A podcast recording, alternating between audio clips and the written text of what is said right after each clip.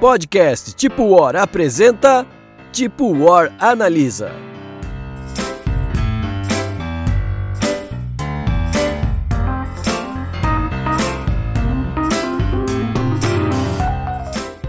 E aí, galera, mais um Analisa na área. E hoje o Analisa tá diferente, Fernando. Salve galera, bem-vindos ao nosso podcast Tipo War. Hoje temos o Tipo Hora Analisa. Está diferentão porque normalmente o Tipo Hora Analisa a gente faz nós três aqui em casa, né? Mas nós temos um integrante a mais que é da casa também. Vocês já devem conhecer muito bem. Estamos falando do Thiago Zuma. Quem convidou? e o pior é que ele se convidou. Isso que é o pior. muito obrigado, pessoal. Muito obrigado por aceitarem o meu convite para participar do programa de vocês. Mas Anacrone, eu acho que é um jogo que eu precisava participar, né, Bruno? Foi o Bruno, inclusive, a pessoa que me convenceu a comprá-lo. Então ele tem muito. É, ele, ele, tem muito nessa história aí. Salve galera, Bruno aqui falando. Estamos fazendo uma experiência antropológica aqui, chamando um convidado. Convidado que fala pra cacete. Então talvez o análise fique um pouquinho maior, essas coisas todas. Assim como o jogo, o Anacrone também é um pouquinho decorado, demorado. Mas vamos aí analisar nossas pressões, ficha técnica e dar nossos pitacos sobre essa belezura do board game Pérola do Eurogame game moderno. Então vamos correr com o relógio aqui, que tem chão hoje. Só avisando o ouvinte que a gente já gravou esse programa uma vez e deu pau. Aí nós estamos gravando de novo, tá? Aqui a gente não tem compromisso com a verdade, mas também não tem compromisso com a mentira. Na verdade, a próxima vez que a gente gravar com o Zuma, a gente vai gravar com um gravador online, com um gravador de voz do Windows. E uma um benzedeira. gravador. Isso. A gente vai fazer várias opções, assim. Só queria dizer que a culpa não foi minha. Não, é verdade. Dessa vez. Foi culpa da tecnologia. Foi culpa da tecnologia. Mas vamos falar do assunto deste analisa. Anacrone, senhoras e senhores. Joguinho de 2017 dos designers David Turksey, é isso? Deve ser. Se não é, fica sendo.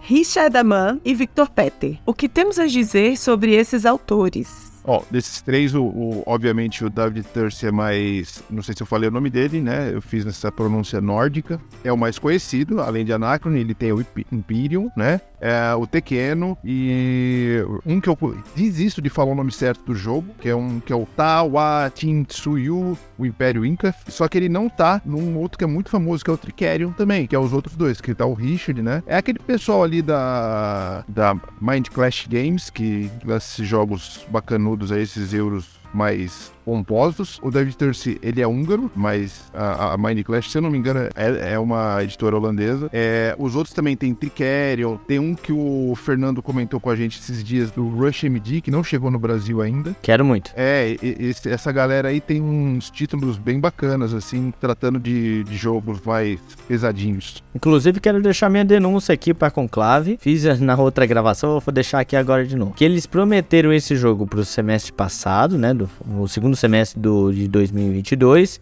e não trouxeram. E é um absurdo, porque é um jogão e eu quero jogar. Inclusive, né, o Anacrone é um jogo muito querido pelo nosso colega, amigo, o Gustavo do Gambiarra. Então a gente foi influenciado a jogar por causa dele, né? Ouvindo o podcast dele. E aí, através do podcast dele também eu conheci. Na verdade, eu conheci o Rush MD no DOF. E mas no podcast dele ele fala que a Carol é fanzaça do Rush MD. E aí eu até batendo um papo com ele, ele me falou de várias coisas sobre o Rush MD e tal. E aí agora eu tive pesquisando aí para fazer o programa, eu vi que ele é do mesmo do mesmo autor. Então, só para fazer essa correlação e, e, citar os nossos queridos amigos do Gustavo e a Carol do Gambiar, tá bom? Beijo para eles. Aliás, Gustavo, se caso estiver nos escutando, se a gente falar alguma merda sobre Anacrone aqui, nos perdoe, tá? A gente não é. A gente não tem esse nível de especialização em Anacrone como você, mas a gente tá aqui para falar merda, então aceite de bom coração. Inclusive, fiquei preocupada quando a gente falou em gravar Anacrone, porque achei que ia aparecer o Gustavo na gravação em algum momento, mas ele provavelmente ele sentiu a energia, entendeu? Não, eu ia ficar encabulado com ele, porque ele, ele manja muito do jogo, então eu ia ficar um pouco encabulado mesmo.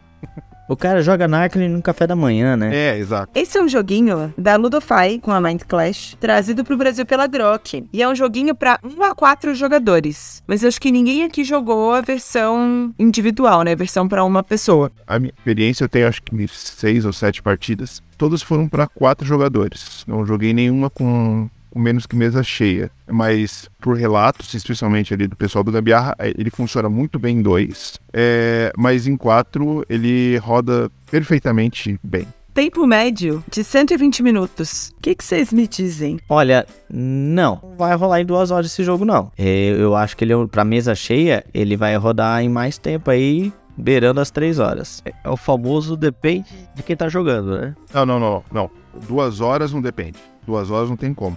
É, eu acredito que em duas pessoas possa durar duas horas, talvez até em três. Mesa cheia, duas horas, nem pensar. É no mínimo, mas no mínimo ali umas duas horas e meia, três horas. A caixa fala em 30 minutos por jogador, e eu acho que se a gente expandir um pouquinho aí para 45 minutos por jogador, a gente chega num valor bem, bem ok. Chega no valor realístico. É, pelo menos as vezes que nós jogamos, a gente sempre jogou em mesa cheia com quatro jogadores, a gente ficou entre 2 horas e 30 e 3 horas de jogo. É, eu acho que 120 minutos é bem otimista. Falando um pouquinho de peso, no BGG, esse jogo tá classificado como um 4.2 de 5. Quero saber o que, que vocês acham. Eu, eu baixaria ligeiramente o peso dele, porque nesse peso ele se equivale a um, um Walmart, um Lisboa, né? Um, dessa galera mais pesadona aí. Um pouquinho mais baixo do que essa, essa leva aí de, de Vital Lacerda e seus asseclas. Eu não acho que ele seja um jogo de alta complexidade, não. É média alta, assim. Muitos detalhes, muitas coisas para você entender na explicação, mas depois que a explicação acontece, ele é um jogo bem fluido. Eu acho que a complexidade tá na quantidade de coisas para administrar, mas não no jogo em si.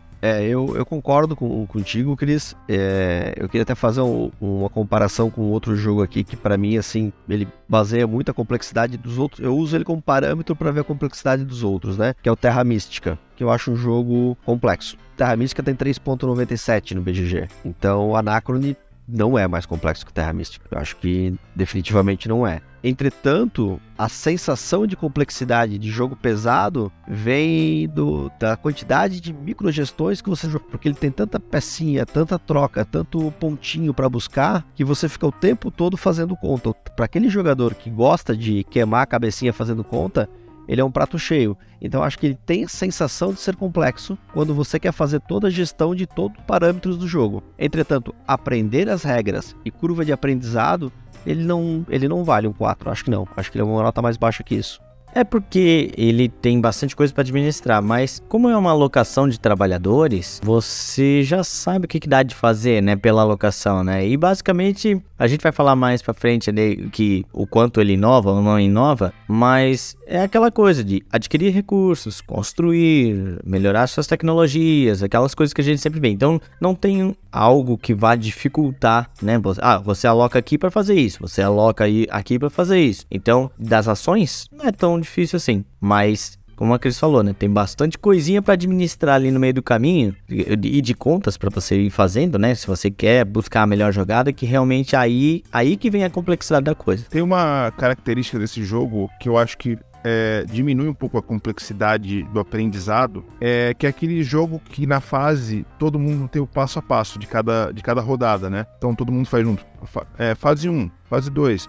Então acaba até todo mundo se ajudando para aprender o jogo, né? Estamos falando de complexidade, é o aprendizado, né? Então todo jogo, hoje em dia eu consigo enxergar que todo jogo que tem esse essa leva de todo mundo fazer aquele passo a passo da, da, da coisa, acaba tendo uma diminuiçãozinha da, da complexidade é, para quem tá aprendendo o jogo. Dá um pouquinho a sensação como se o roteiro do jogo mestrasse os jogadores, assim, né? Isso, isso mesmo. É verdade. Falando de ranking e de nota, bem equilibrado, porque no Ludopad ele tá na posição 45 no momento em que a gente grava esse episódio, e no BGG 46, com a diferença de que o BGG tem muito mais jogos no ranking, né? E no Ludopedia, nota 8.6, no BGG, nota 8.1. Análise sobre os números. Cara, eu acho ele um jogo excelente.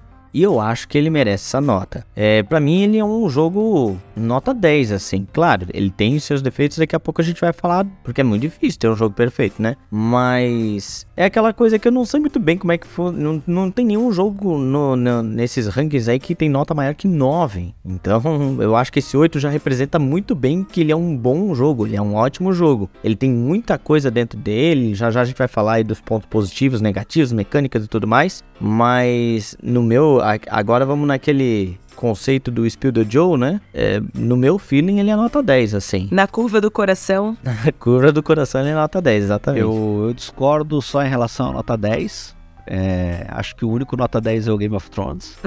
mas sinto, mas, mas concordo com o relator, sigo com o relator na colocação de, dele dentro do, do ranking. Eu acho que 45 lugar ali é uma colocação que realmente demonstra que o jogo é muito bom. Acho que para top 10 ou para grande, tipo, mudança de parâmetros do que você entende por board games, ele não serve, mas ele é um jogo excelente. E com certeza, entre os 50 melhores que a gente tem aí hoje, eu acho que dá para colocar. Para quem ainda não conhece o Anacrone, vou falar um pouquinho das mecânicas pra gente poder descrever o jogo. E aí, quando a gente fala de administrar muitas coisas, no Ludopedia, ele traz as principais mecânicas com alocação de trabalhadores, jogadores com diferentes habilidades, rolagem de dados, a opção de jogo solitário, ordens de turno, ações de reivindicações, ações de diferentes tipos de trabalhadores. Essencialmente é um jogo de alocação, mas com muitas possibilidades, né? E aí, vou pedir para o nosso convidado contar um pouquinho sobre o que é o Anacrone. Vai, Zuma, tua vez de brilhar. Vai lá. Cara, o primeiro ponto é eu queria contar que eu fui pego o pega bobo que o Anacrone, o Anacrone fez comigo, né? Porque quando eu conheci o jogo, eu conheci numa reunião de, de jogadores, gente, aquele grupo da galera que se junta para jogar, lá 20, 30 pessoas, cada um leva um jogo. E eu vi uma galera jogando um jogo muito bonito, que ocupava a mesa inteira e com um monte de miniatura, miniaturas grandes sobre a mesa. Eu falei, caraca, é agora, cara, que a Mary Trash é esse? Deixa eu conhecer. Vamos lá, pancadaria. E eu vi de longe, mas assim, gente, eu não me dei o trabalho de ir lá na mesa e conversar com a galera que tava jogando, porque eu tava jogando outra mesa. Eu só vi e falei, cara, olhei, o, olhei a caixa, preciso jogar. Fiquei com isso na cabeça e comecei a fomentar, ó, alguém me ensina Anacrone, alguém me ensina Anacrone, papá. Aí alguém veio e falou, cara, é uma alocação de trabalhadores. Eu falei, não. Ué, ué, ué, ué. Sério que é uma alocação de trabalhadores, mas tem umas miniaturas tão grandes, por que, que não fizeram uns cubinhos? Aí, eu, não, cara, mas é uma alocação de trabalhadores, tem, tem, tem muito mais coisa junto, mas mecânica básica dele é alocação de trabalhadores. E, bem, enfim, mesmo assim ele me ganhou, pela beleza, falaram que era um jogo bom. Acabei pegando ele emprestado, joguei, adorei o jogo, porque de fato ele é uma alocação de trabalhadores assim pura, simples. Entretanto, ele tem um detalhe, tem dois detalhes no jogo que são muito legais, que é o seguinte: você compartilha o tabuleiro coletivo do jogo, ou seja, todos os jogadores fazem ações ali dentro, mas você também utiliza o seu tabuleiro individual para criar o seu caminho de possíveis novas alocações. Então ele te dá uma rejogabilidade excelente, porque você além de compartilhar o tabuleiro é, coletivo, você faz um jogo totalmente diferente no seu tabuleiro individual. Isso para mim, cara, assim, mudou toda a pegada do de como você olha para uma alocação de trabalhadores.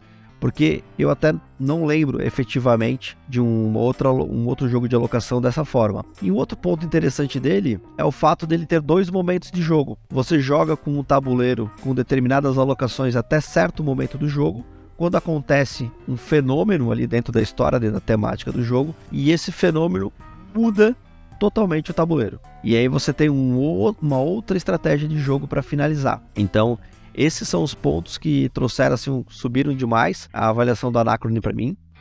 Não, e co é, comentando sobre essa dinâmica de tabuleiro individual e tabuleiro coletivo, é muito legal porque ele combina muito com essa mecânica, né? Com, com essa temática. A gente tá falando de um universo, de um mundo pós-apocalíptico. E é como se, quando eu tô falando do meu tabuleiro individual, eu tô falando da minha comunidade, da minha vila, enfim, chame como quiser. E quando eu vou pro tabuleiro coletivo, eu tô falando de uma capital, né? Falando um pouquinho numa dinâmica bem diferente, mas de jogos que alocam trabalhadores no tabuleiro individual também, uma comparação esdrúxula, mas tem no Everdell. Mas tem alguns jogos que tem, só que o Everdell é um deles. E falando em temática, era, era como eu ia complementar a história, assim. Então, essa possibilidade de você trabalhar no tabuleiro coletivo, trabalhar no tabuleiro individual, criando seu próprio caminho. E a temática do jogo, elas, elas me conquistaram. Porque, como a Cris mesmo já falou, ele é um jogo pós-apocalíptico. Ele leva em consideração aí eu não vou contar a história toda, porque no outro programa eu contei a história toda, né? Mas eu acabei que eu achei que acabei dando um spoiler para quem quisesse ter experiência de ir lá, pegar o manual e ler a história. Mas é basicamente um jogo que se passa anos no futuro, onde a nossa civilização conseguiu contato com civilizações no futuro também, e o jogo explica isso, e a troca de recursos por fendas temporais fazem com que a, a civilização evolua cada vez mais rápido, até o momento que vai chegar um novo cataclisma. Então, esse novo cataclisma é que o jogo, o jogo muda, o tabuleiro altera e que a gente tem que aí, Bruno, evacuar o mais rápido possível, independente da hora do dia, os nossos cidadãos do, da capital. Sem essa, a gente ser preguiçoso. Mas tem alguns detalhes nessa temática. Entendo spoiler. Acho muito legal dizer que é um jogo muito imersivo mesmo, que o manual se dedica muito a contar a história desses povos e de como esse cataclisma aconteceu para se tornar um mundo pós-apocalíptico e o que que vai fazer com que esse cataclisma aconteça de novo, né? E que tem várias histórias extra-manual, né? Pra ambientar ainda mais esse universo. É, quem, quem curte fazer essa ambientação toda, se aprofundar, gostou da história quer se aprofundar não só no jogo, mas na história, é, tanto no site da Mind Clash quanto no BGG, tem o arquivo em PDF gratuito, só que tá todo em inglês, sobre toda a história do, do, que ocorreu no jogo. Muito mais aprofundada, né? No manual ali, ele tá fazendo só um introdutório. Lá no, da, no site da Mind Clash e no BGG, é, você vai encontrar a história de cada caminho, né? Que são ideologias que for, foram formadas no mundo, as características dele. Então, se aprofunda bem mais, o que deixa bem mais imersivo o jogo e você acaba até se preparando para as expansões, né? Que já tem várias expansões aí do, do Anacron. E de uma maneira bem por cima, assim, porque senão vai ficar uma explicação muito longa, mas como que se dá a dinâmica desse jogo. A gente já sabe que é um jogo de alocação de trabalhadores, universo pós-apocalíptico, e que a gente tem um tabuleiro individual onde a gente pode alocar e um tabuleiro coletivo. Como que funciona a dinâmica desse jogo em si? O jogo também, ele conta com uma linha do tempo, que é isso que vai fazer o grande tchananã do jogo, mas o principal do jogo é essa alocação de trabalhadores e essa linha do tempo que faz esse avanço e recuo nessa linha. E aí agora eu queria lançar uma polêmica. Esse jogo tem deck building? Deck building, Bruno? Não. Não? Por quê? Ele tem deck? Cara, acho que deck building acho que não tem, né? Pois é. Eu fiquei analisando aqui o jogo. Mas quando você faz as tuas construções na tua cidade é que não é uma carta, é uma ficha. Então pronto, já não tem deck, deck build, tá respondendo a tua pergunta próximo.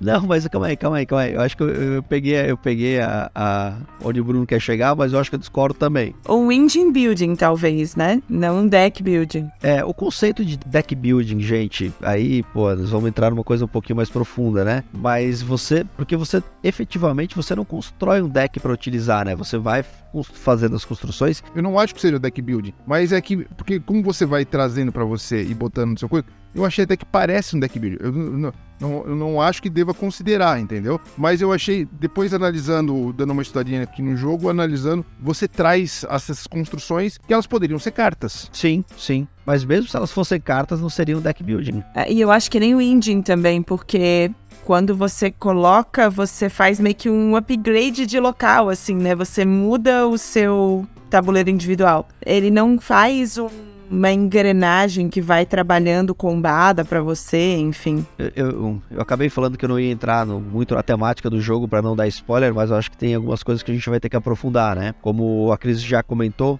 é, o jogo ele tem cada jogador até quatro jogadores cada jogador é responsável por um caminho que na verdade é um resquício da civilização que sobreviveu do primeiro cataclisma que teve na Terra há 300 anos atrás. E esse caminho existe o caminho da harmonia o caminho da salvação existe o caminho do progresso e o caminho do domínio. Esses quatro caminhos cada um deles tem um tabuleiro diferente do outro. Então o jogo, numa das suas possibilidades, ele é um jogo assimétrico também, quando você avalia o tabuleiro individual de cada jogador. E aí a gente vai chegar onde que o Bruno fala sobre a similaridade, com deck building. No tabuleiro coletivo do jogo, nós temos Vou, vou, contar aqui, tá, gente? Tô com o manual na frente aqui. Uma, duas, três, quatro, cinco, seis nós temos apenas seis áreas distintas de alocação de trabalhadores. Ou seja, não tem tantas alocações diferentes, tantas funções diferentes dentro do tabuleiro coletivo. embora ele tenha algumas mecânicas ali, como por exemplo, algumas um pouco punitivas, outras que cobram, que acabam é, fazendo que você use as mesmas, os mesmos lugares com penalizações diferentes. Entretanto, no tabuleiro individual é onde você vai construir as casinhas, né? Ou seja, as suas obras, que elas serão novos pontos de alocação do trabalhador. Então, essa escolha em uma pilha de fichas é onde entra a similar, similaridade com o deck building, né? Tu tem opções de escolha, você constrói, bota no seu tabuleiro individual e forma o seu caminho é separado de todos os, outras, os outros jogadores. O que você vai fazer no caso, o que você pode fazer, nunca será igual ao que os outros jogadores podem fazer. Agora, eu acho que a gente precisa se dedicar a falar um tempinho sobre essa alocação dentro do que é o grande diferencial da Anacrone, né? Que é essa linha temporal em que você pode voltar no tempo e fazer ações no passado. Como essa dinâmica funciona? Afinal de contas, é a grande venda dele, né? Quando a gente uhum. vai falar do Anacrone, a gente escuta sempre falando isso. Ah, ele é um jogo que tem viagem no tempo. Nossa, tem viagem no tempo? Cara, coisa inovadora, né? Pô, como é que eles vão botar uma mecânica de viagem no tempo dentro do Anacrone? Existe uma fase. Esse jogo ele é cheio de fases, né? Como o Bruno já falou, né? Até é, tem que ter alguém ali que conheça bem as regras do jogo para poder ir mestrando e coordenando essas fases. Então tem a fase da locação, tem a fase do paradoxo e tal, mas tem essa fase que é chamada distorção temporal, que é onde os jogadores,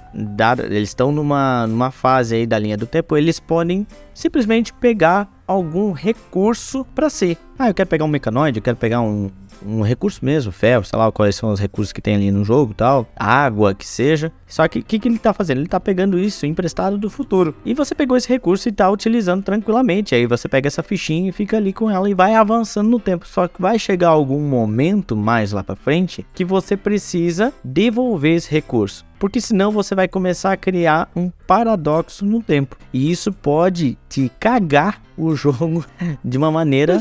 A palavra ideal é essa. A palavra ideal é cagar. É, de uma maneira absurda. Por quê? Porque daí você vai, é, na, no teu tabuleiro individual, você vai acabar criando uma construção que te atrapalha, que vai gerar pontos negativos depois, caso você não consiga devolver. Tem um lance de você rolar o dado, né? Para que isso tem um lance meio que de sorte também, por isso tem que a Cris falou ali de rolagem de dados. Tem um outro, um outro espaço espaço de alocação que também faz esse uso de sorte de rolagem de dados, mas nessa parte do paradoxo, que é uma outra fase também do jogo, né, que tem uma fase da distorção para você pegar, tem uma outra fase que é do paradoxo para você ver se você consegue eh, se o jogo te caga a vida ou não. Então, essa é a parada legal. Você pode pegar emprestado? Pode, mas mais lá na frente vai te custar e vamos ver se você vai conseguir pagar. Então isso é muito legal, porque como a gente já hum, é, comentou, é um empréstimo, né? É um simples, uma simples mecânica de empréstimo que você está fazendo. Tô pegando uma parada emprestada e depois preciso pagar, mas faz sentido dentro dessa mecânica que a gente tá, dessa, desculpa, dessa temática que a gente tá propondo de, de linha de tempo. Pô, vou pegar uma coisa lá e depois preciso devolver. Se não, senão vai criar um paradoxo nessa linha de tempo. Essa parada do empréstimo, vários jogos têm isso, né? É eu acho uma mecânica muito bacana. Só que no Anacron ele foi feito de uma maneira magistral, assim. Por quê? É, esse empréstimo, você tem que ter o timing para pagar ele. Porque se você for avançando muito na linha do tempo e deixar para pagar muito na frente, você vai se ferrar gigante. Sem contar que é, é, pode ficar aquela maldita daquela construção que, que, que, fica te atrapalhando, te estorvando ali no teu tabuleiro, né? É, então, essa mecânica de empréstimo foi encaixada muito bem e eu consegui, eu consegui sentir assim essa, essa parada da viagem do tempo uh, uh, nisso aí, entendeu? Eu achei que ficou muito bem encaixado naquela proposta e naquele momento da, da linha do tempo. Porque o que acontece? O normal é, é você pegar logo no começo esses empréstimos. E aí, para quem não jogou ainda, fica aquela linha temporal, né? É, e ela vai se afastando. E quanto mais distante, mais difícil vai ser para pagar isso, mais difícil vai ser para você conseguir fazer esse, essa recuperação judicial do, do desse teu empréstimo. Quero dar continuidade aqui no que o Bruno falou em relação ao empréstimo. Quando, quando eu vi o Anacrone, lembrando que eu fui atrás achando que era uma Mary Trash, né? E aí me falaram que era um euro. Aí eu, ah, legal, beleza, um euro com miniaturas grandes, velho. Diferente, é um euro bonitão tal. E aí me falaram, ah, ele tem viagem no tempo. Cara, eu dei uma entortada no nariz de um jeito, porque eu particularmente não sou fã de histórias com viagem no tempo. Eu acho que a tendência de você estragar o roteiro de qualquer coisa que você fizer com viagem no tempo é gigante. é muito fácil, né? Você perder a coerência da, do roteiro quando a gente fala em viagem no tempo, né? Dark tá aí pra não deixar você mentir. Cara, então eu não vi Dark porque me falaram que no final eles não fica bom. Então eu, eu desisti, entendeu? Mas enfim, a própria Marvel, né, cara, que fez uma boa, uma boa, uma boa, um bom roteiro de história de viagem no tempo, cara, mesmo assim tu fica olhando e tu fica pensando, né, cara? Então assim, eu tinha medo que, que não fechasse dentro da temática ou que fosse muito complicado de entender. E eu acho que eles conseguiram colocar de uma maneira sucinta, leve e que encaixa com a temática a viagem no tempo no jogo. Uma vez dada essa visão geral, agora chegou a hora de opinião. Eu quero saber o que, que vocês acharam de Anacrone. Cara, eu achei um jogo sensacional. Para mim foi um fácil entre os cinco melhores jogos que eu joguei o ano passado. Diria que ele tá entre meus cinco melhores da vida, talvez. O Anacron é um jogo muito bem encaixadinho. É, eu, eu, eu considero ele um jogo muito gostoso de, de jogar, né? Ele, ele, ele fala muito com o tema. O jogo, ele tem uma variabilidade muito grande, principalmente se você jogar nas, nos módulos um pouquinho mais avançados e tal. O jogo, ele é bonito. As miniaturas, elas fazem muito sentido pro jogo, porque o jogo, ele tem uma visibilidade para você conseguir enxergar onde estão os seus trabalhadores. As miniaturas miniaturas ajudam bastante. E ele tem um negócio que a gente não falou ainda, que hoje em dia eu acho muito bacana nos euros, que é o a pitadinha de sorte. Antigamente eu falava, ah, o jogo tem sorte. Não, hoje em dia eu acho, eu acho bacana essa pitada de sorte nos jogos. Dá um, um flavor assim de mais diversão do jogo, entendeu? Não é só aquele racha-cuca e tal. Então tem aquela a, a, a rolagem de dados ali para você fazer aquela construção. Só acho que vale a pena fazer esse ponto, essa pontuação assim, né? galera galera que gosta de euro geralmente não gosta de sorte. Ela é única e exclusivamente no momento específico para saber se você vai poder ou não, ou como que vai se dar são, são, esse paradoxo. São dois momentos. Aquele que você escolhe a forma geométrica. São as descobertas. E no, na distorção também que você tem que tirar o triângulo, né? Se você tira um triângulo, dois triângulos, aí a, a distorção fica mais potencializada ou menos, né? E eu, eu acho muito bacana esse, esse, essa pitada aí no meio de, de, de sorte, assim, é, que eu acho que faz bastante parte do jogo, inclusive. Eu só queria fazer um complemento, que existe realmente o elemento sorte nessa rolagem de dados, tanto na hora de fazer as descobertas, que são descobertas científicas que você faz em determinado ponto do jogo, ou então na questão de, do, de quantos paradoxos você vai receber, se é um ou se é dois. É, existe, porém é totalmente mitigável. Você consegue colocar dentro da sua. Olhando o jogo, você consegue levar em consideração: pô, se eu receber dois paradoxos, é um problema. Então você consegue jogar para não receber paradoxos, certo? Você consegue evitar isso. Diferente da vida, se você não tem sorte na rolada, você tem que fazer com isso, entendeu? Você consegue resolver. a minha pergunta é se a rolada é questão de sorte ou competência, né? Eita, rapaz. Posso dar minha opinião? Por favor. Sobre o anacrone? A gente então, tá falando do anacrone ainda sobre a é, opinião? Pois é, pois é. Gente, eu curti pra caramba o jogo. Primeiro, deixa eu falar que ele é de uma das mecânicas que eu mais gosto, que é a alocação de trabalhadores. Então, pô, eu olhei aquele jogo bonitão também. Não, eu fui no, no estilo Zuma de ser, jogo bonitão. Deve ser uma Trash, não é muito meu estilo, mas vamos lá. E aí a alocação boa, daquela alocação gostosa que você ainda trava, né? As localidades não são. É, é, elas são limitadas, né? Então você pode travar o coleguinha nessa. Eu, eu acho legal isso. Pô, o cara foi na minha frente, aquela decisão de se eu vou alocar aqui primeiro e depois lá. Então, então isso eu acho muito legal. Outra coisa que para mim é, deixa o jogo brilhando assim é esse lance de que o jogo ele tem dois grandes momentos. O momento que tá tudo bem na, na capital e que você vai alocando tranquilamente, daí vem esse cataclisma e o, você vira ali o tabuleiro e o tabuleiro vira o outro e vira. O jogo vira outro porque vira uma corrida, né? Você passa a alocar, mas você tem que tentar uma decisão assim, pô, agora eu não quero mais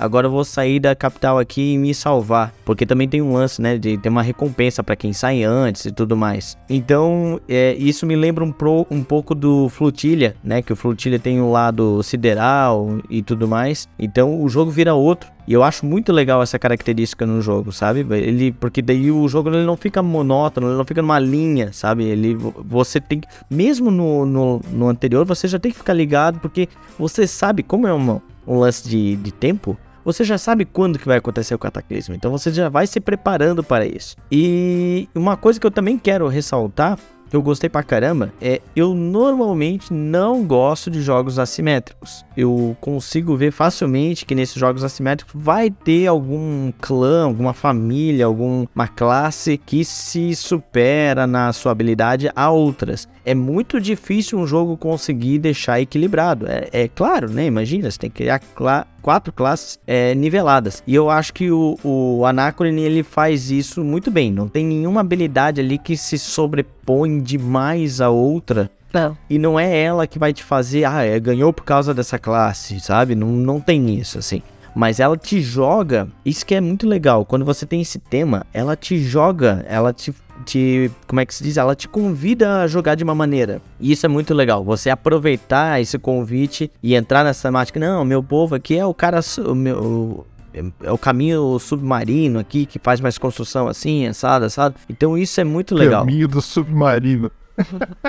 Uma coisa que eu acho muito legal nessa coisa da simetria, eu também não sou tão fã, porque eu acho que é muito fácil ter algum tipo de desnivelamento. Mas acho que esse, esse senso de que tá desnivelado normalmente está associado ao fato de que é nivelado, mas a curva de aprendizagem de alguns é mais fácil que de outros, sabe? Não, e esse é o ponto. No Anacrone, isso não funciona. Geralmente, eles têm um nível de simetria, inclusive na curva de aprendizagem. Não é aquele negócio que a gente ouve muito, por exemplo, no Projeto Gaia. No Projeto Gaia, por exemplo, você ouve muito de algumas classes assim. Não, esse aí, a hora que tu pega, é sensacional de jogar. Só que tu demora umas três partidas para entender como ele funciona. Enquanto outra classe você já tá dominando na primeira, entendeu? Isso não acontece em Anacrone, isso é uma coisa muito legal. É uma simetria que nivela na curva de aprendizagem. E eu acho que essa, esse desconforto das classes assimétricas também tem muito a ver com quanto tempo você demora para se encaixar, né? Em como jogar com aquela classe. Ele é bem dinâmico nesse contexto. Mas eu acho que eu tenho uma opinião um pouco diferente da de vocês. E aí é uma experiência pessoal, assim, que eu acho que não desabou no jogo nenhum contexto. Chegou a chato. Por quê? Porque a primeira vez que eu ouvi falar de Anacrone também foi ouvindo o Gustavo, que é um fãzaço desse jogo. E aí o Bruno tava muito emocionado com Anacrone. Então eu ouvi muita gente falando: ah, é sensacional, é sensacional. Aí ela põe a culpa em mim. E aí, talvez seja um ponto de que eu ouvi que ele era um jogo de viagem no tempo antes de ouvir que ele era um jogo pós-apocalíptico. Então eu criei na minha imagem uma expectativa de, nossa, que coisa legal, né? O primeiro jogo que eu vejo sobre viagem no tempo, com exceção do De Volta para o Futuro, que tem essa coisa, funciona, que legal. E eu gosto muito, diferente do Zuma, de, desse tema de viagem no tempo, apesar de concordar e ficar puta, porque dificilmente ele é bem executado. E fiquei muito, com uma expectativa muito alta para esse jogo. E aí, jogando Anacrone, que, que eu acho de Anacrone? Eu não sou tão fã de jogos pós-apocalípticos, então a temática não me pegou tanto. É, acho que para quem gosta desse tema é um baita jogo. Para mim que acho legal, mas não sou tão fã assim, eu achei um jogo legal de alocação de trabalhadores, tanto quanto Lunamares. Não muito superior, tanto quanto outros jogos dessa mesma dinâmica. E aí eu fiquei um pouquinho frustrada por achar que a viagem no tempo foi explorada em uma das mecânicas, uma das fases. Ele é muito mais um jogo pós-apocalíptico do que de viagem no tempo. E eu acho que talvez dizer isso ajude as pessoas a alinharem expectativa para não se frustrarem como eu me frustrei, assim. Eu achei um jogo legal, bem executado, jogaria de novo, muito divertido, mas por conta desse hype de ah, meu Deus, é um baita jogo, ah, nossa, viagem no tempo. Ele me decepcionou um pouquinho, assim. Mas acho que tem muito mais a ver com expectativa e realidade, com o jogo não entregar, sabe? Sabia que tinha que ter a estraga prazer do, né, do... Culpa sua. Não, mas é verdade. Ele tem uma viagem. A viagem no tempo é, é um, um flavor, ele é uma parada extra. Mas a gente falou bastante dessa parada do, dos, dos povos e da capital, mundo apocalíptico. Né? Não, isso eu também acho que brilha no jogo, não só do, da parada do tempo, sabe? Eu acabei nem falando que eu, essa parada do tempo também é uma outra coisa que eu curti pra caramba, esse negócio de ficar pegando emprestado e ter que devolver. E você pode voltar no tempo para poder fazer as construções, que a gente não falou disso também, né? Tem umas grandes construções que são feitas em determinadas eras da linha do tempo que você passa e pronto, não fez, porque você precisa de tecnologia. Essas tecnologias que a gente falou ali através das pesquisas, que são as formas geométricas, triângulo, círculo, quadrado. Então, como você vai ter isso mais lá para frente, você pode voltar no tempo para fazer essas construções, essas grandes construções, que inclusive elas em geral ocupam dois espaços no teu tabuleiro individual, né? Que elas normalmente dão pontos extras aí no, no final do jogo. Ou dão certas habilidades também, depende da construção, mas em geral são pontos. Então eu, eu acho que ele trabalha bem, mas realmente as pessoas têm que entender, pô, é um pós-apocalíptico que ficou muito legal como jogo pós-apocalíptico, sim. Esse lance de você ter que ir por uma capital com um mecha. Ou então eu faço só com o meu trabalhador aqui no meu, no meu povo, aqui nas minhas construções, é muito legal.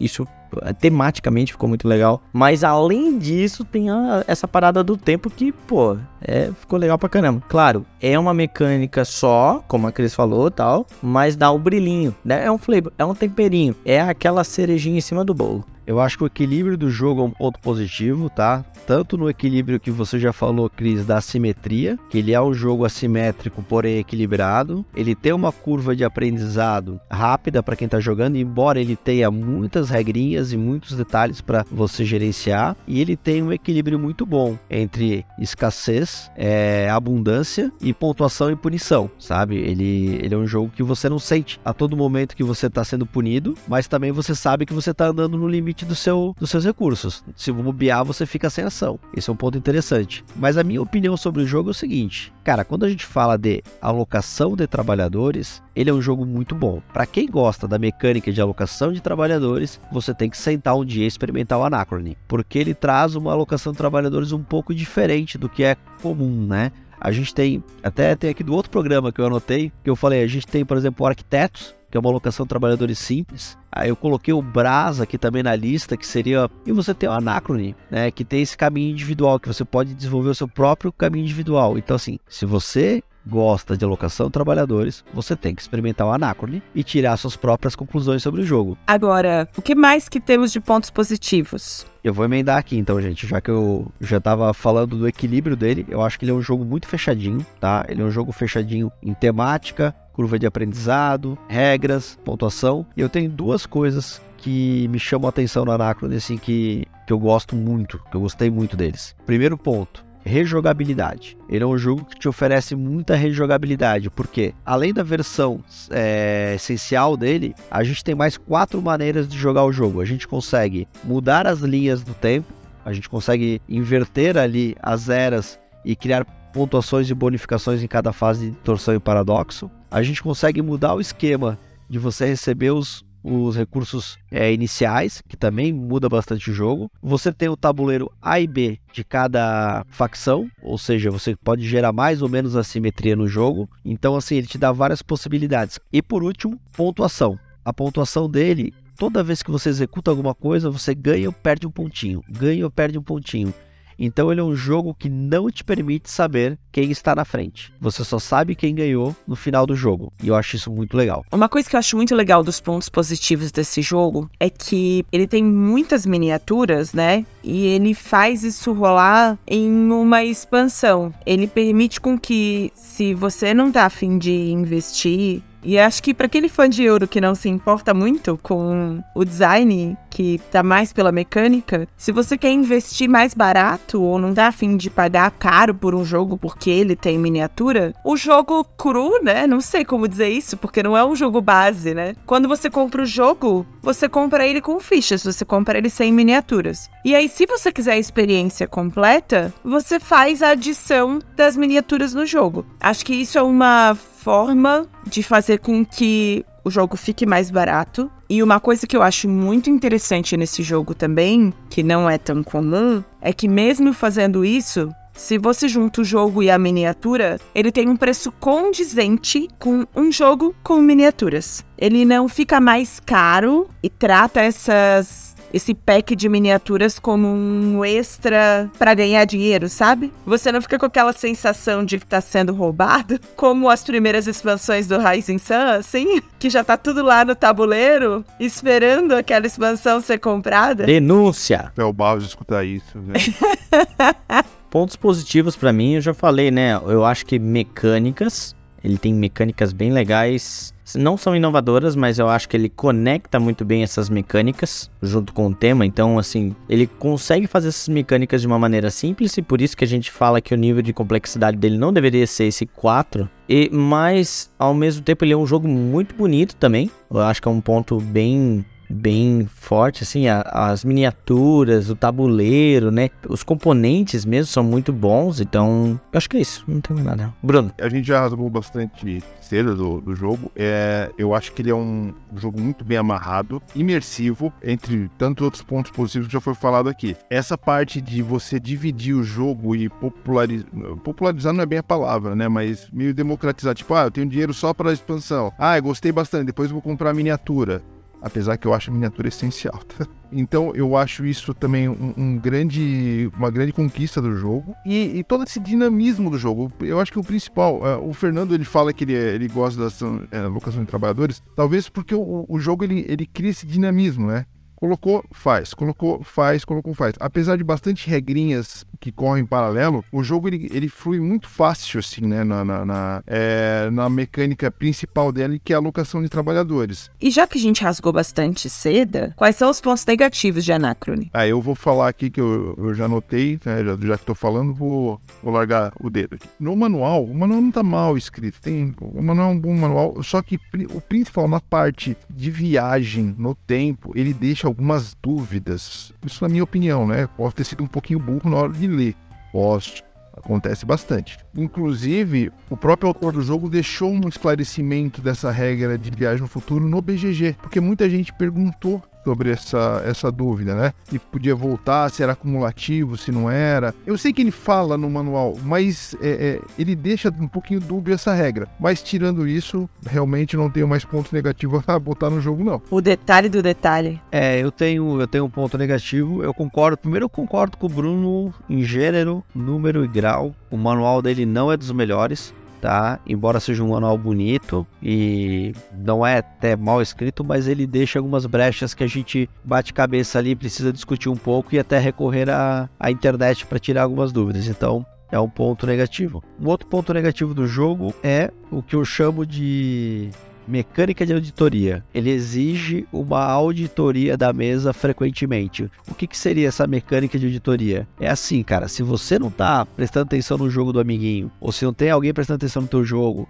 se o pessoal não tá um olhando o jogo do outro, erros vão acontecer. Porque como ele tem muita microgestão de recurso, tu tem que contar tuas águas, aí tu tem que contar tua energia, aí tu tem que energizar tuas mecas, aí tu tem que botar naquela, naquele lugar, aí tu tem que pagar duas águas, aí tu pega um não sei o que e você vai fazendo muitas trocas no jogo todo, é muito, muito fácil errar essas, essas trocas de recurso. Então, as pessoas precisam estar uma ligada no jogo do outro para ajudar a corrigir. Opa, opa, aqui não. Ei, é uma água a menos. Opa, é uma água a mais. Opa, faltou pagar. Esqueceu disso aqui.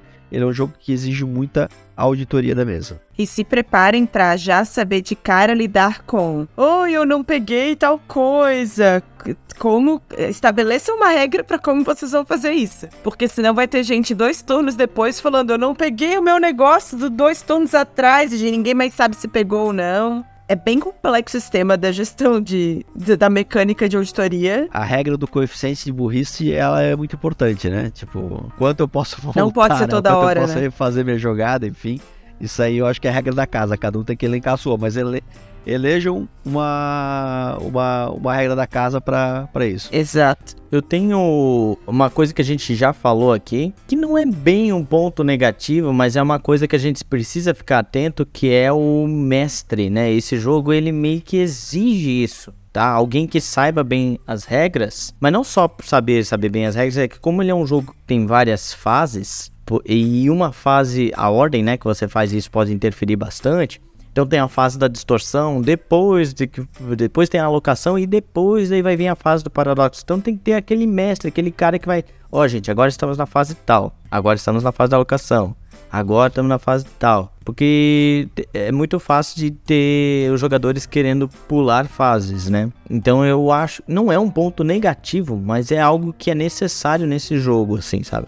Fiquem ligados nisso, sabe? Eu te entendo, Fernando, porque assim, é, como eu, eu citei, é, eu joguei seis ou sete partidas e sempre com gente nova na mesa. Então eu sempre tive que fazer esse papel, assim, meio do, do condutor pra o jogo ter essa fluidez, né? Tipo, ó, agora é isso, todo mundo, ó, faz isso. E essa que o Zuma falou também, da, da de ficar muito esperto ali, porque não é por maldade da pessoa, não é por publicidade, mas é, é que para perder ali a, a, a, o controle de recurso, ganhar recurso, é, esse, esse, é, esse, essa meca pode ficar ali, volta para cá, é, essa, essa galera vem pro, pro descanso lá, né? Tem a partezinha do descanso. Então é, é é bem complicado isso mesmo no, no uh, nessa gestão. Bom, falando da minha experiência, eu acho que esse é um jogo que ele. O principal mérito dele é conseguir encontrar um jeito criativo de trazer para a temática do Anacrone mecânicas que já existem e fazê-las funcionarem muito bem, combinadas. E aí, por que, eu digo isso?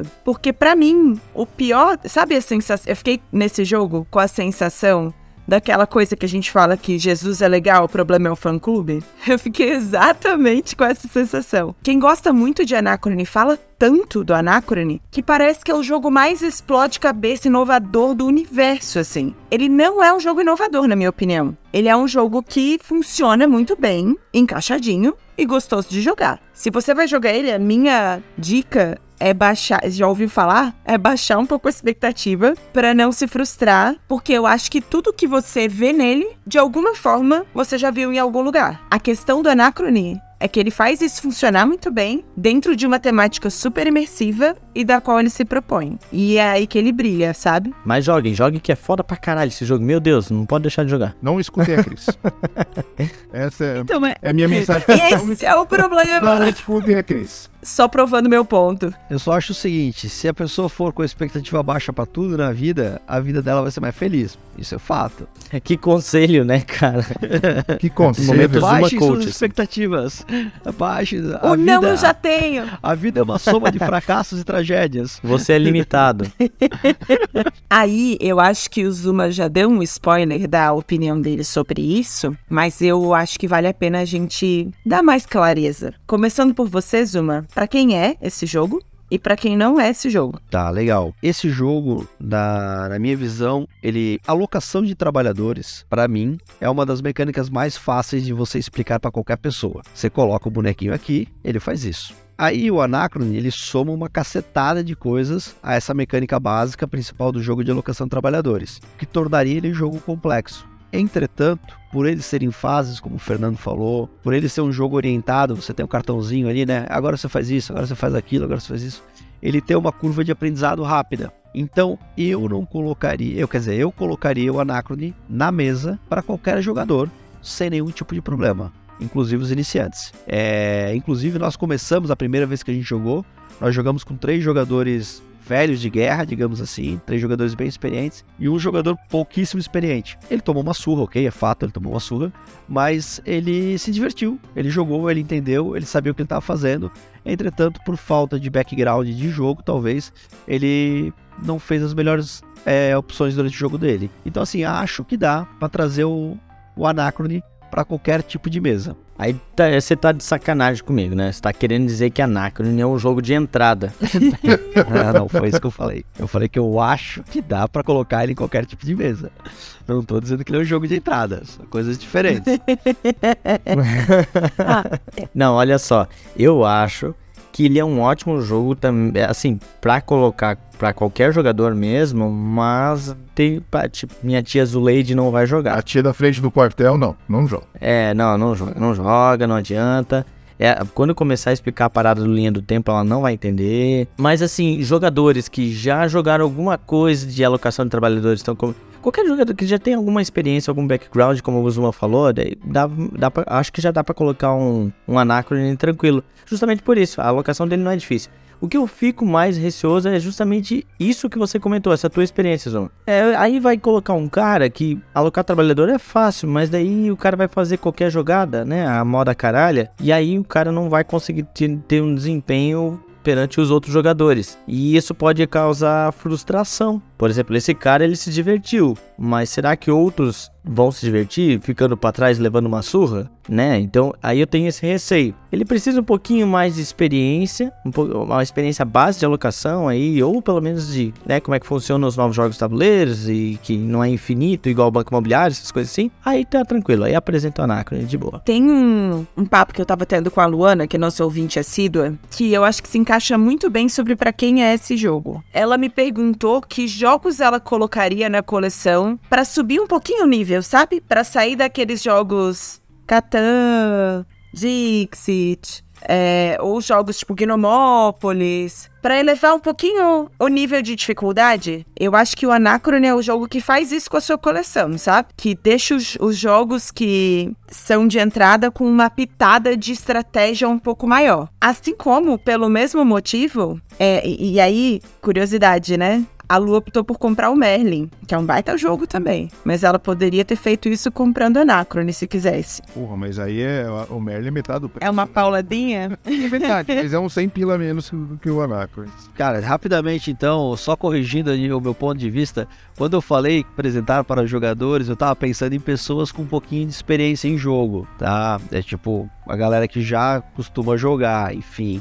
Mas o que eu digo assim, o que eu queria dizer é o seguinte, gente, se vocês estão com uma galera em casa que tá afim de jogar e você só tem Anacrone, bota na mesa, porque a galera vai se divertir. É, é isso que eu queria dizer. Não, ele não é um jogo que, que causa uma grande assim, dificuldade do cara dizer, ah, não, isso aqui é muito difícil de aprender. Não, acho que, acho que dá. Para fechar, a dor no bolso. Com relação a preço, esse jogo que a gente chama de jogo base, né, o jogo sem as miniaturas, você encontra por 300. Tô vendo agora o do Storm por 320 a 400 reais. Com mais as miniaturas, vai para uns 500 reais, Bruno, mais ou menos. É, se você quiser fazer o packzão inteiro de jogo, miniatura e a expansão que tem no, na, pela Grok, vai sair aí na. Seus 700. Não, mais, vai virar seus mil. Não, não. Eu vi aqui. É? Já, já baixou, eu acho.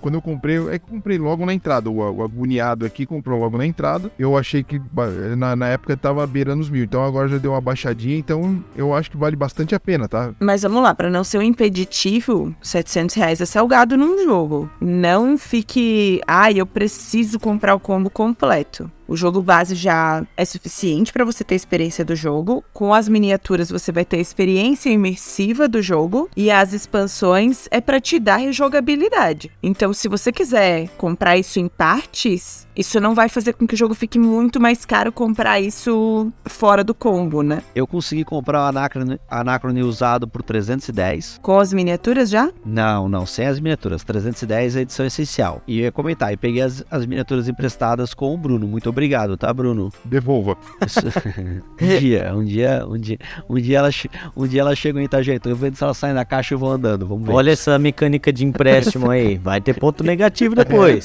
Mecânica de empréstimo aí. Vai ter a distorção já já, na tua cara. Cara, e agora eu tô entre a cruz e a espada. Eu só queria comentar isso. Porque as miniaturas facilitam a visualização do jogo, mas elas não são determinantes para que você consiga jogar. Então, assim, cara, se você quer um jogo bom e tá apertado de grana, esqueça as miniaturas. Compra a edição essencial. E aí, se você se apaixonar pelo jogo, vai lá, procura, procura bem na internet que você consegue achá-las usadas aí por 230, 210, 240 reais. Posso te corrigir, Zuma? Claro. Se você tá apertado de grana, não compre o jogo. Excelente dica de finanças com o Bruno Jacobi. Na verdade, ele aprendeu com o pai do Chris. Se não comprar nada, o desconto é maior. Na real, ele não aprendeu porra nenhuma, né? Eu conheço bem o Bruno, Não. se tem uma coisa que ele não aprendeu foi isso. Não aprendeu. A última, a última, não sei, mas uma das últimas fotos lá do, do Instagram do Tipo War mostram que ele não aprendeu nada. Porque a estante mostra que ele tá gastando bastante. Não, e olha só, deixa eu contar pra vocês rapidinho uma parte aqui, gente. Eu sei que nós vamos, nós estamos na meta aqui de uma hora, já estourou, mas cara, eu tava em Itajaí essa semana, aí fui tomar um café com o Bruno, de boa, gente, a gente foi tomar um café, tá? Ali, 5 horas da tarde. Aí eu falei, valeu, tô voltando pra Blumenau, não sei o que, pai, assim, não, cara, tem uma lojinha de board game que abriu aqui do lado, eu preciso lá comprar um sleeve, vamos lá comigo. Cara, eu fui, o idiota foi. Pronto, saí com o joguinho, saí com o Splendor embaixo do braço, 260 reais morreu ali. Preço bom. Tá, mas daí o problema foi você, não ele. É, mas cara, tu vê como uma coisa leva a outra, entendeu? Tipo, o controle não é o, o, o que determina esse grupo aqui, né? A influência. É verdade. Não, a gente tá fazendo as pessoas gastarem pelo podcast. A gente já tá recebendo xingão da galera no inbox do Tipo Ó e do Ludopédia também, dizendo: Ah, vocês estão me fazendo gastar demais. A mesma coisa que você acabou de falar. Pra arrematar esse episódio, a pergunta-chave do tipo Hora Analisa. Quero saber como é que a gente vai responder essa. Anacrone é tipo o quê? Na outra gravação que não foi pro ar, eu falhei miseravelmente, então eu vou deixar com você. Cara, eu, eu vou ter que corrigir uma fala que eu fiz no começo do jogo, que eu falei assim, é... Ah, essa mecânica de tabuleiro individual, que queria o seu próprio caminho, é uma coisa que eu nunca vi em outros jogos de alocação de trabalhadores. Mentira, gente. Eu vi sim. Inclusive é o jogo que eu vou citar como similar ao Anacrona, que me lembra um pouco, né? Keyflower. Keyflower também, você tem ações na, no centro da mesa, que são compartilhadas com todo mundo, você pode alocar seus trabalhadores ali, e você também constrói a sua própria vilazinha em que você faz ali ações básicas só você e claro, alguns outros jogadores podem utilizar também em determinados momentos do jogo. Então acho que o Keyflower tem um pouquinho de Anacrone nessa pegada de um local coletivo onde todo mundo faz as mesmas ações e um local individual onde você monta o seu próprio caminho de ações. É, o Zuma falou de um jogo sem querer que até agora a gente tinha citado em comparação com Anacrone, que eu achei que fez muito sentido, que é o site. É um jogo com miniaturas parecidas, que você olha para ele e você jura que é um Ameritrash e na verdade é um Euro. E acho que a grande diferença é que ele, como site, ele não tem o, a sensação falsa de um. Não, até nisso, a sensação falsa de um controle de área ali, né? Quando você vê os locais no tabuleiro, enfim. É, acho que tá, tá bem próximo ali do site. Cara, é muito difícil porque ele. O, pare... o Anacron, ele parece um monstro de Frankenstein, assim. Ele vai juntando partes de vários jogos, né? Eu até já meio que citei, gostaria de citar de novo o Flotilha, pela, pela, pela parada de que. Porque o Flotilha também tem uma administração de recursos tudo mais. E essa parada de que o jogo muda no meio, assim, tem duas fases bem distintas. Mas o, Flotilha tem um card game ali, um deck building, né? E, e, é complicado. Mas eu vou deixar minha contribuição no Flotilha mesmo, porque eu não consigo pensar em outro. Porque cada um de vocês está citando uma coisa que pega uma mecânica específica, né? Então é, é bem difícil, né? Não sei. Não sei se a gente vai conseguir chegar em uma comparação, né? Se for dizer, tipo, que Não. um só. Não, não dá. Esse jogo não dá. Será que é o mix dos três ou a gente consegue fechar em dois? É, desses três eu, eu aproximaria mais do que Flower. Apesar de ser temas completamente opostos, tal, mas é essa sensação de, de construção no seu próprio tabuleiro e alocação no tabuleiro central me dá um flavorzinho de, de, de Keyflower, mas nada que fale, meu Deus, é igual, é puta caralho, copiou. David Turse é um plagiador e não sei o que. Nada disso. Pelo contrário, né? Pelo contrário. é- Como tu falou, a temática é toda diferente, né? Um fala de flor, o outro, o outro de futuro distópico, né? Mas eu acho que ele é o que Flower na mecânica, o Flotilha na dinâmica. Com o tema do site? Com o tema do site. Mas é o que Flower na mecânica e o Flotilha na dinâmica. É, a minha sugestão é compre os três e o Anacrone, jogue os Isso. quatro e, e tire suas próprias conclusões. A minha sugestão é nunca sair junto com o Zuma pra uma loja de tabuleiro, porque senão você vai sair com o site, você vai sair com o Keyflower, você vai sair Frutilha e ainda vai ter que comprar o Anacron semana que vem pra poder definir, né? Imagina.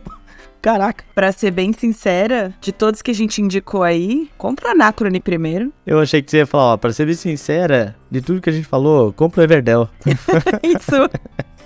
Depois dessa, acho que a gente precisa encerrar esse episódio. Eu também acho, e sabe como a gente encerra? Falando que vocês podem conferir o nosso podcast, ele fica hospedado lá no site da Ludopédia. A gente hospeda o nosso podcast tipo War lá e você pode interagir através dos fóruns com a gente, dando suas críticas, opiniões e sugestões. Você também pode seguir a gente no Instagram, no arroba tipo War. Você pode interagir com a gente através das mensagens, das caixinhas de perguntas e também ficar conferindo as fotos das nossas jogatinas aí. E também pode mandar um e-mail pro é tipo hora.gmail.com. Antes de terminar, então eu gostaria de passar a palavra pro nosso convidado. Vamos botar um- uma aspas nesse convidado, porque ele já tá definindo, né, pauta de programa. Não sei mais se é convidado isso. Zuma, você gostaria de dar uma última palavra aí? Eu só queria agradecer, pessoal, agradecer pela, pelo convite. Adoro participar aqui com vocês. O Bruno nem tanto, mas a gente né, criou aí uma intimidade que não dá mais pra voltar atrás, enfim. Intimidade caminho sem volta. É, cara, e deixar aí também minha rede social, o Instagram e o meu Twitter, pra quem quiser seguir, Zumac, Z-U-M-A-C-H, embora sejam totalmente para uso pessoal, então vocês não vão encontrar lá muita coisa de, de board games ou coisa parecida, apenas as, os stories e as fotinhas dos jogos que eu jogo, mas sem nada de analisa ou coisa parecida. Muito obrigado, galera. Então é isso, pessoal. Um grande beijo, abraço no coração de todos e tchau! Tchau! Tchau.